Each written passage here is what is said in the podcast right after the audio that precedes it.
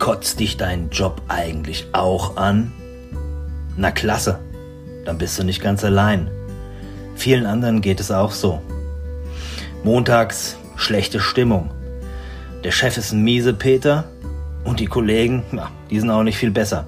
Kennt man, kommt oft vor. Und Hilfen, die gibt es genug. Auch hier im Podcast. Coaching, Leadership Training, Positive Leadership, man soll auf positive Gedanken kommen und so weiter. Teilweise echt öde und echt langweilig.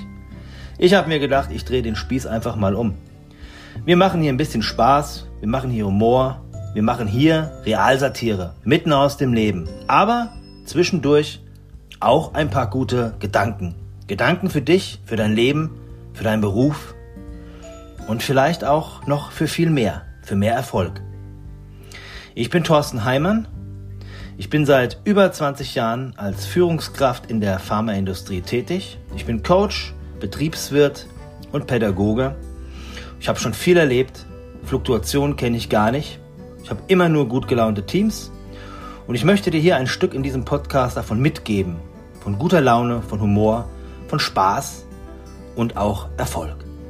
Viel Spaß!